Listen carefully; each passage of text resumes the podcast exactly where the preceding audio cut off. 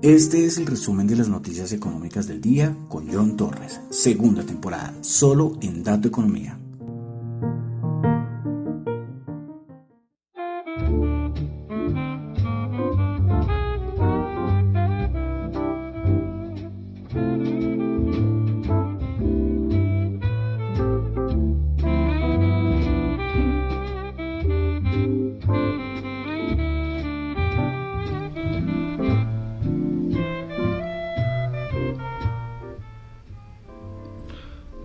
Buenas noches, son las 8.07 de la noche de hoy, viernes 6 de mayo del año 2022. Mi nombre es John Torres y este es el resumen de las noticias económicas del día. Saludo a los que me están escuchando en vivo en Radio Dato Economía, tanto en la aplicación en Ceno Radio, les recomiendo que la descarguen, ahí hay varias emisoras, eh, creo que es más liviana que Tuning Radio. ¿eh? Bueno, ahí estamos en vivo 24 horas al día, ustedes pueden entrar a la aplicación y darle Radio Dato Economía o solo con Dato Economía y les va a aparecer la emisora. También saludo a los que me escuchan en la web, en la página web de la emisora. Bueno, los que me escuchan, muchas gracias. A los que me escuchan en el podcast, en Spotify, muchas gracias. No olviden calificarlo de unas 5 estrellas. Igual que en Apple Podcast, también pueden calificarlo. Muchísimas gracias a los que me escuchan por ahí. Y en Google Podcast, también muchas gracias a los que me escuchan ahí, aunque ahí no se pueden calificar. Bueno, y en Tita TV, la aplicación, que bueno, yo ya no les digo que se suscriban, si quieren suscribirse muy bien, pero conózcala, conózcala, conózcala. Si alguien, alguien me decía que está saliendo otras eh, de estas aplicaciones, de video en streaming eh, descentralizadas. Bueno, si ustedes me dicen y alguna y yo cojo, la miro y si nos cambiamos no hay problema. Pero momento en Tita TV, yo les digo, es muy vinculada a blockchain, a cripto, a todo este mundo descentralizado y muy cercano a lo que es la web 3.0. Yo siempre les he dicho con web 3.0, que es por ejemplo YouTube, Google que es el dueño, ustedes publican cualquier, eh, cualquier material, eh, Google la autoriza o no eh, que lo que usted lo suba y que esté, esté visible. Y después eh, cualquier pago que haga usted por su material eh, eso se encarga Google. Decide cuánto cuánto pagar cuánto cuánto darle al, al, creador de contenido. Mientras que en esas en estas plataformas como Tita TV es diferente porque acá no hay nada centralizado no hay un Google no hay un Microsoft no hay nada de esto sino es la persona mediante una cripto le paga al, dueño del contenido. Y el dueño del contenido también puede darle eh, algún pago a los que ven el contenido. Bueno, entonces ya nomás siempre doy este carretazo, pero me parece muy correcto explicarles cómo es esto de Tita TV. Recuerden que los links siempre de los podcasts los dejo en mi cuenta de Twitter, en arroba yonchu. Listo, entonces comencemos. Mayo 6. Noticias acumuladas de dos días, ¿eh? de dos días, de ayer y de hoy. Bueno, entonces hay una cosita importantísima. Recuerden que lo que yo comento acá no es para nada ninguna recomendación de inversión, son solamente opiniones personales. Comenzamos, comenzamos como siempre con Asia y es que tuvimos el dato de PMI de servicios en China. Se esperaba 40 anterior 42 y este resultó en 36.2. ¿Qué tal la caída? Es que ya, o sea, por debajo de 50 es preocupante. En 45, 44, pero ya 36.2 es que el sector está casi totalmente muerto. Y es lógicamente por el asunto de COVID-19 en China. Pasamos a Japón donde tuvimos dato de inflación anterior 1.3 se esperaba 2.3 y terminó en 2.5%. estamos, esto de la inflación está tan preocupante que ya Japón está teniendo inflación. Inflaciones de, altas. Inflación de 2.5 en Japón, ella de verlo, ¿eh? Y imagino que ya el Banco Central japonés estará preocupado, ¿no? Con este dato de inflación en Japón. Bueno, pasamos a la India, donde tuvimos PMI de servicios 57.9 anterior 53.6, en Australia también PMI de servicios 57.8, anterior 56.2. Pasamos a Europa. Producción industrial alemana, el dato interanual, se esperaba una caída del 0,4 y terminó una caída de menos 3.5%. Órdenes de fábrica alemanas, se esperaba, el dato interanual se esperaba una caída del 0,7 y cayó menos 3.1%. Datos malos, ¿eh? malos la producción industrial alemana, malos los datos de orden de fábrica alemanas. Pasamos a España, tuvimos producción industrial, dato interanual, eh, se esperaba 3 pero no tengo se esperaba, perdón. El anterior fue 3.9 y este cayó a menos, a menos, no, a 1.1 positivo, 1.1. Bueno, producción industrial en Francia se esperaba menos 0,2 y cayó a menos 0,5%. Datos macro malísimos, ¿eh? malísimos en todo lado. Bueno, dámonos a Turquía, dato de inflación mensual 7.25. O sea, el dato mensual de Turquía es casi el interanual de muchos países. Y el interanual, el anterior era de, 60, de 61.1. Se esperaba 67 y ya terminó en 69.9% de la inflación interanual en Turquía.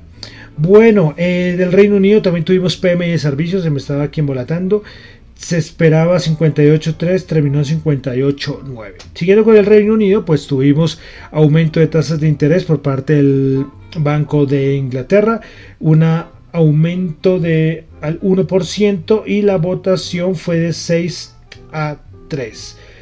Eh, bueno, el Banco Central de Inglaterra también hizo ajustes en sus pronósticos de inflación, diciendo que espera que se alcance un máximo del 10,2% en el cuarto trimestre de este año 2022, mientras que ve que el Producto Interno Bruto del Reino Unido se va a contraer un 0,25 en 2023 y en el 2022 terminaría en 3,7%.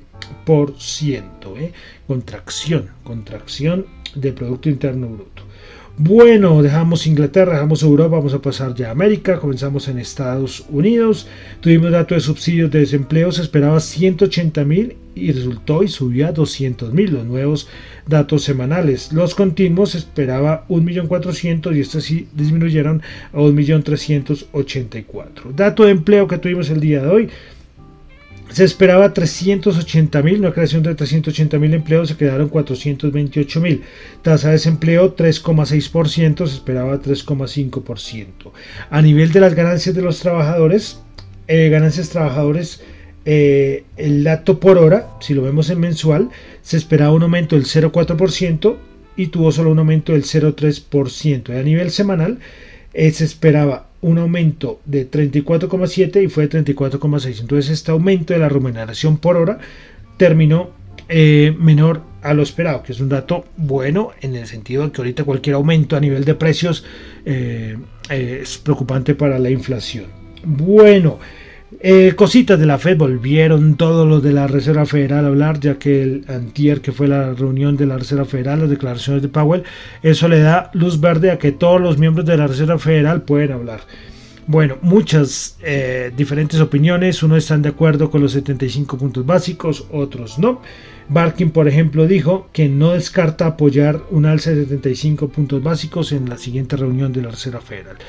Y es que esto ya da paso a que en el momento en que se terminó la reunión el, día miércoles y miércoles, pues eh, el mismo Powell dijo que se esperaba que los siguientes aumentos de, tasas fueran de 50 puntos básicos. Eso lo colocó Powell sobre la mesa.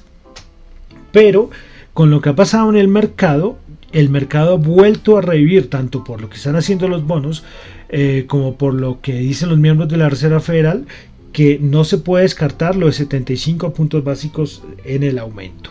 Bueno, dejamos ya Estados Unidos, vamos a pasar aquí a Colombia porque tuvimos dato de inflación. Variación mensual de 2022 1,25 para el mes de abril. Si lo comparamos con el 2021, el abril de 2021 fue solo el 0,59. Año corrido 2022 5,66 comparado con 2,16 del 2021. Y el importante variación anual 9,23. En este mismo momento, el año pasado estábamos en 1,95. 9,23. El mayor dato desde cuándo fue? Eh, noviembre, octubre del 2020. 22 años casi. Para que tuviéramos un dato interanual de 9,23. Bueno, miremos a nivel de variación anual por divisiones de gasto, los tres divisiones de gasto con mayor aumento. Alimentos, bebidas no alcohólicas 26,17.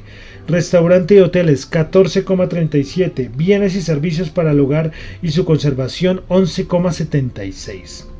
Las los de mayor, los de menor aumento, los tres divisiones de gasto por menor aumento fueron educación 2,85, prendas de vestir y calzado 2,23, información y comunicación menos 10,01. Curiosa esta, bajada ¿no? de la, del sector de la información y la comunicación. Bueno, vamos entonces ahora a ver la, eh, la variación y contribución anual por subclases para el mes de abril. Bueno, por variación porcentual. Y de una vez ahí voy a decir la contribución que tiene esta subclase al IPC. Entonces, por variación porcentual, el mayor aumento fueron las papas. Y eso que bajó, porque antes estaban 110 respecto a marzo. Y bajó a 77,47%. Qué barbaridad, es un montón. Y la variación que tienen las papitas en, en el IPC es de 0,31 puntos porcentuales. Bueno, a nivel porcentual, en el segundo lugar tenemos a las frutas frescas, 32,69. 32,69% la variación. Y esa tiene un peso en contribución de puntos porcentuales de 0,3. Y el tercero el tercero es la leche, 32,12 y ese tiene una contribución de 0,34 puntos porcentuales. Entonces, las papas aumento de 77,47, frutas frescas 32,69 y la leche 32,12. Entonces, los que hacemos mercado nos damos cuenta de esta variación de precios, ¿no? Los que vamos al supermercado, una barbaridad, una barbaridad. Eh, el que mayor en estas subclases que tiene mayor contribución por puntos porcentuales es eh, las comidas en establecimientos de servicio a la mesa autoservicio. Eso tiene una contribución de 0,99 y este solo, entre comillas, tuvo una variación del 15,3%. Entonces ahí tenemos los datos de inflación por subclases. Y finalmente, la variación anual del IPC por dominios geográficos en este mes de abril. Las tres regiones donde más a mayor aumento tuvimos de la inflación fueron Santa Marta 12,29, Cúcuta 12,28 y Popayán 11,95. Y los tres de menor fueron Manizales 9,07, Medellín 9,05 y Bogotá 8,11. Imagínense cómo se da la cosa en Santa Marta con 12,29. Listo, entonces ahí dejamos el aspecto de inflación en Colombia. Y recordemos que el Banco de la República había, el equipo técnico había hecho una revisión de 7% para final del año 2022 y vamos en 9.25. Bueno, otra cosita rápida de Colombia es que Standard Poor's confirmó la calificación de BB más y B estable eh, en su última revisión.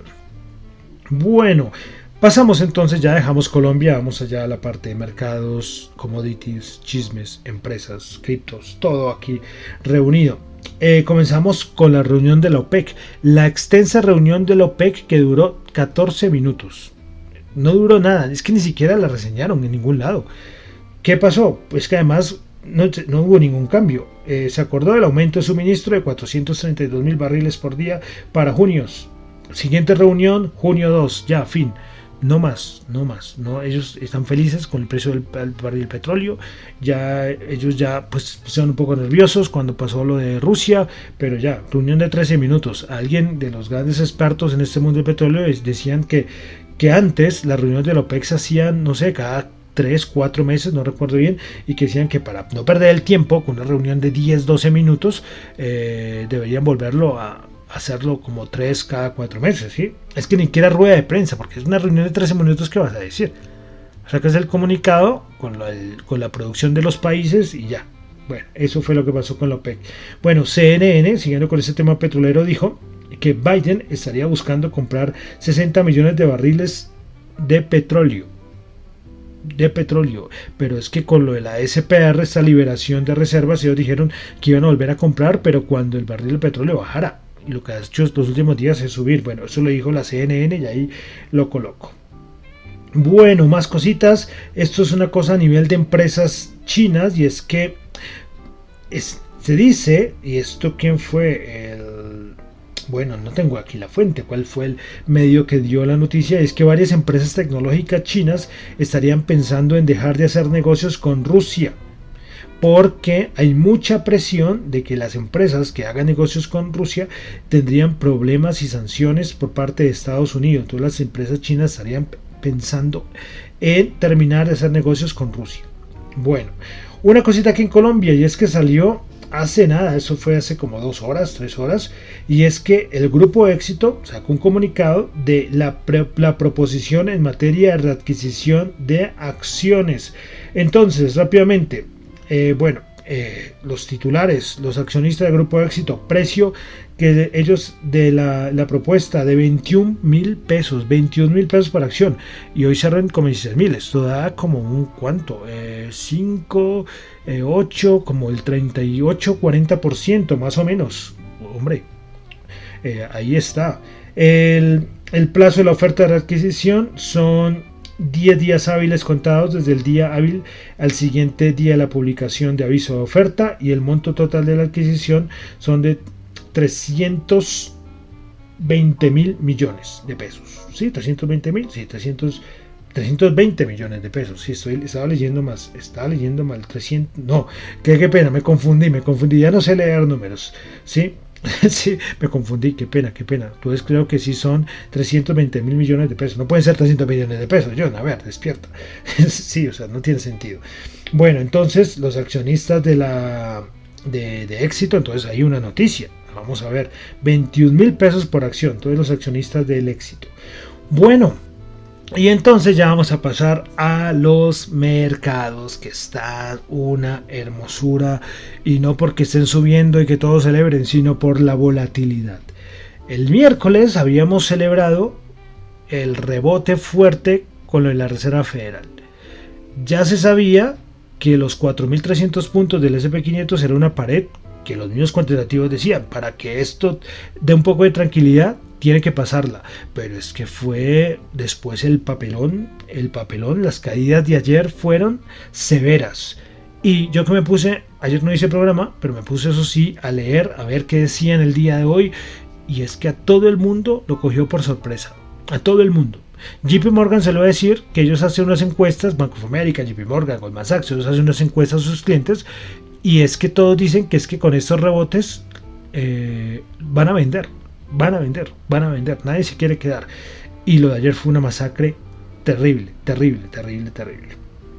Eh, las caídas del día de ayer del Nasdaq, del Dow Jones y del Russell fueron las peores de los últimos dos años. Para el Nasdaq fue la peor desde junio 11 del 2020, del Dow Jones fue de octubre 28 y para el Russell desde junio 11 también del 2020. Caídas pero severas. Y como les digo, a todo el mundo lo tomó por sorpresa. Y es que hay una cosa que está empezando y no me gusta lo que está pasando.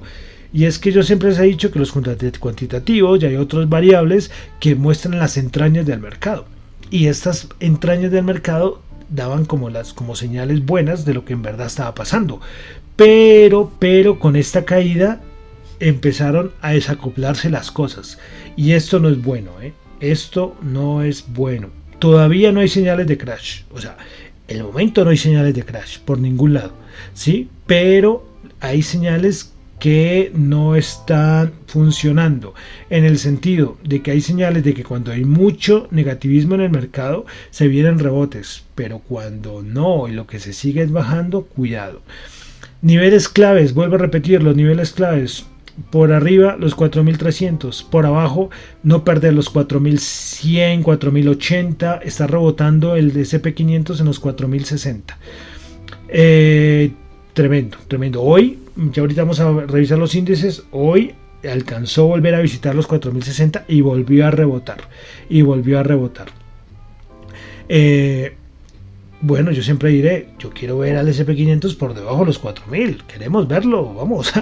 y lo llevo diciendo y estaba a punto, yo pensé que le iba a hacer, yo dije, cuando sea 4300, hace una semana dije, ¿será que alcanzamos a bajar 300 puntos? No, no alcanzamos, nos faltaron 60 puntos para tocar esos 4000. Pero hay, hay, hay, mucho nerviosismo, hay mucho nerviosismo por parte de en todos los sectores del mercado, no solamente renta variable. Y es que principalmente hay algo que está asustando mucho ¿Y saben qué es? los bonos, los bonos, la rentabilidad del bono de Estados Unidos, el de 10 años, de que de una vez lo vamos a, a referenciar, 3,14. Bank of America en renta variable sí dijo, el rebote no va a durar nada y voy a vender inmediatamente. Chapó, lo acertaste. Pero en, en bonos ellos habían dicho, no, nada, ya en 3,1 voy a poner mi stop loss ellos entraron como en 2,9 y alcanzó a bajar un poquito, bajó a 2,8, pero ahorita volvió a 3,14. Creo que alcanzó a llegar a 3,2. Entonces creo que ya alguien llamado Bank of America Banco of America tuvo que aplicar su stop loss en los bonos y es que siguen vendiéndolos. Entonces, ¿qué más están descontando? Subidas más duras de tasas. Es que, es que estos niveles son muy altos, muy altos. No, no sé hasta que cuánto subida de tasas está descontando el mercado a nivel de bonos. Entonces, esto, claro, esto esto es malísimo, esto es malísimo porque entre más, y esto es una cosa más macro, entre más estimación de subidas de tasas, más campanas de recesión empiezan a sonar. Entonces ya no estaríamos hablando solamente de esta inflación, que ya parece que lo estamos viviendo con los datos del PIB que hemos tenido, sino también las campanas de la recesión económica. Entonces, la cosa no está fácil a nivel de mercado y no está fácil a nivel económico.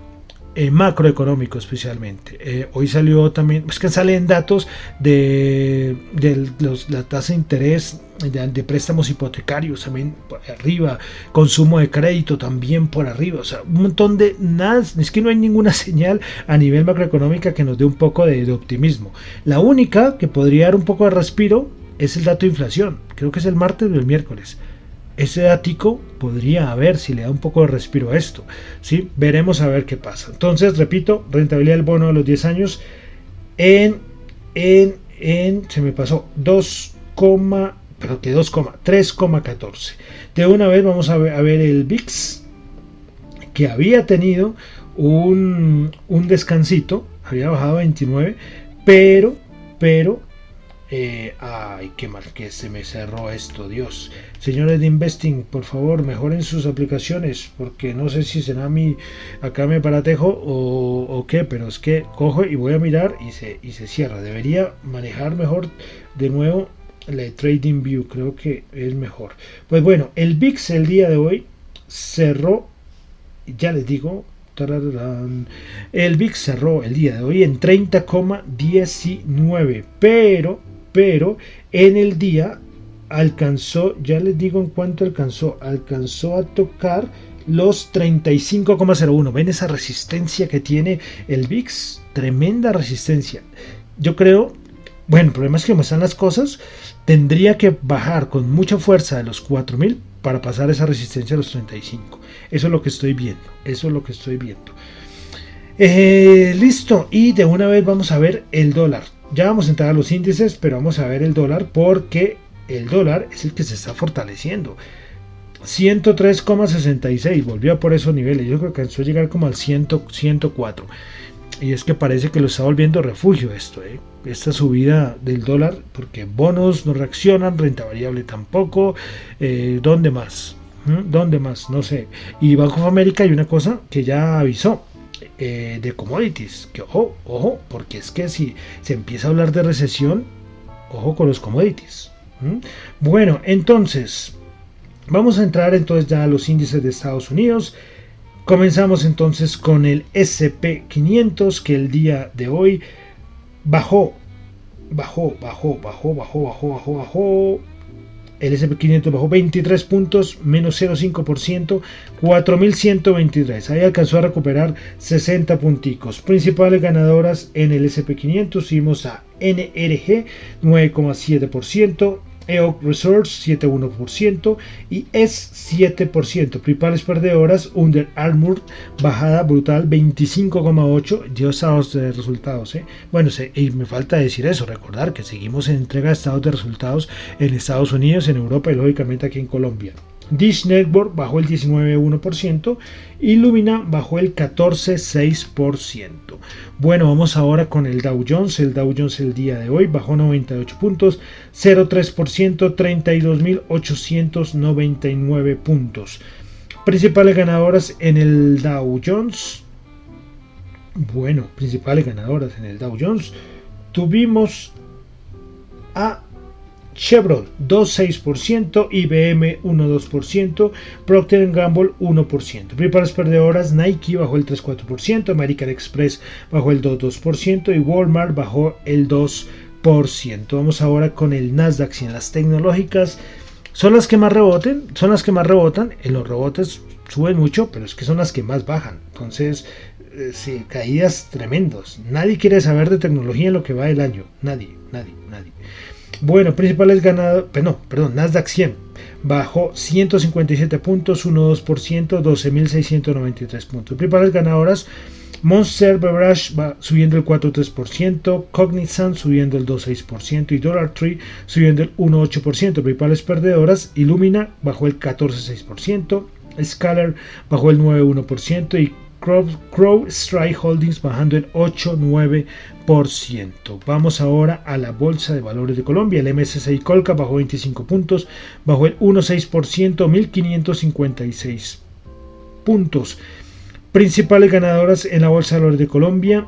Tuvimos a Fabricato, que reportó estados financieros, 1,1%, Canacol 1,1% y Preferencial Aval subió el 0,3%. Principales perdedoras del día, Grupo Sura bajando el 5,5%, Bancolombia Ordinaria bajando el 3,7% y Semargos Ordinaria bajando el 3,1%. Commodities Petróleo WTI 110.6 subió 2 dólares el barril. Brent 113.2 subió 2.2 dólares el barril.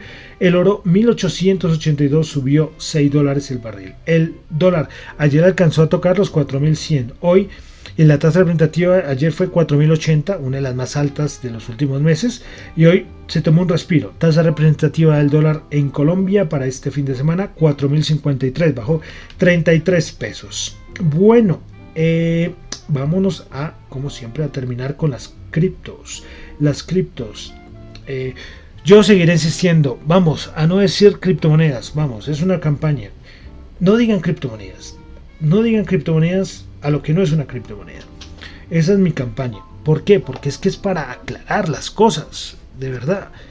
Si seguimos hablando de criptomonedas, a, todo, a todos los criptoactivos le decimos criptomonedas, esto va a seguir confundiendo a la gente. Porque es que no todos los criptoactivos son criptomonedas. Y yo, yo lo coloqué en Twitter y lo coloco cada rato. Yo cometí ese error. Yo cometí ese error. Y si escuchan mis programas del año, del año pasado, del 2020, ahí me escuchaban decir las criptomonedas. Pero no, no, no. Las criptomonedas los, son los criptoactivos que van en busca de ese fin, que quieren ser dinero digital, dinero de intercambio.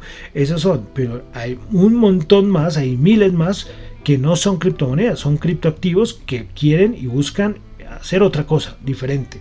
¿sí? Entonces, eh, vamos, las principales ganadoras del, del ganadoras no, criptomonedas las, últimas 24 horas, como siempre digo, las 10 primeras por market cap, quitando las stablecoin. Bitcoin, Bitcoin bajando el 0,8%. También las criptos han sufrido hartísimo con las, con últimas caídas del mercado porque se comportan ya como un mercado paralelo al SP500, al Dow Jones. Se muestra en la, en la gráfica y es un comportamiento paralelo.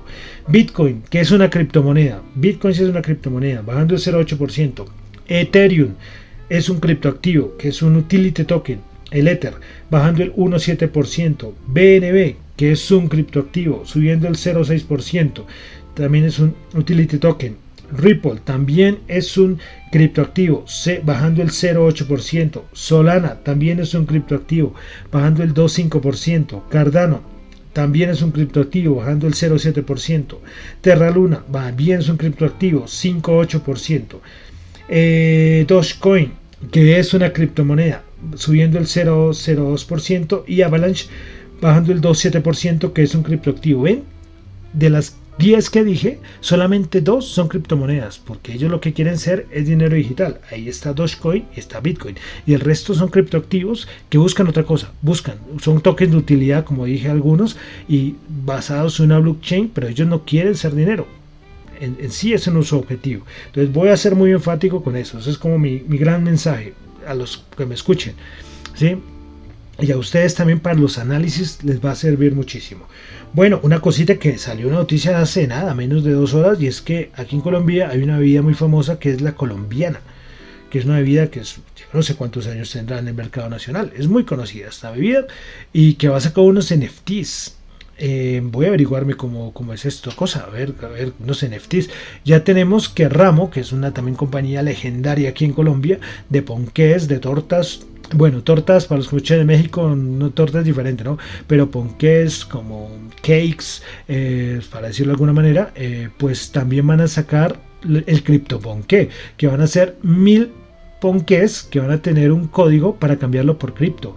Increíble, ¿no? Hasta dónde han llegado los criptos, ¿no? Colombiana, ramo, eh, por todo lado, hablando de, de criptos, NFTs. Por eso, por eso, estos son criptoactivos no son criptomonedas. Lastimosamente es una, es una, pelea que para mí es muy difícil porque es que en todo lado, en medios, en prensa, en entrevistas, en, en todo lado, se dice criptomonedas. Y criptomonedas es un solo un sector del mundo cripto. Listo.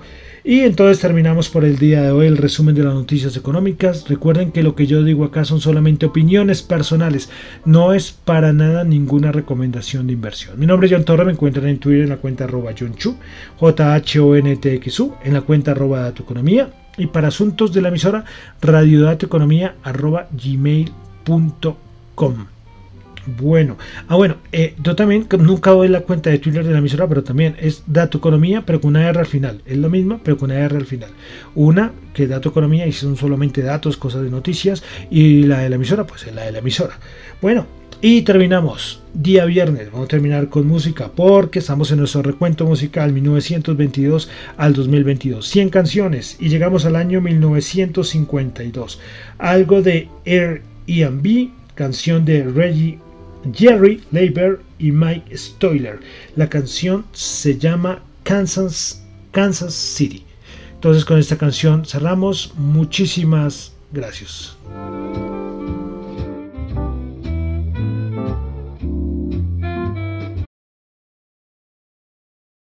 I'm going to Kansas City, Kansas City, here I come.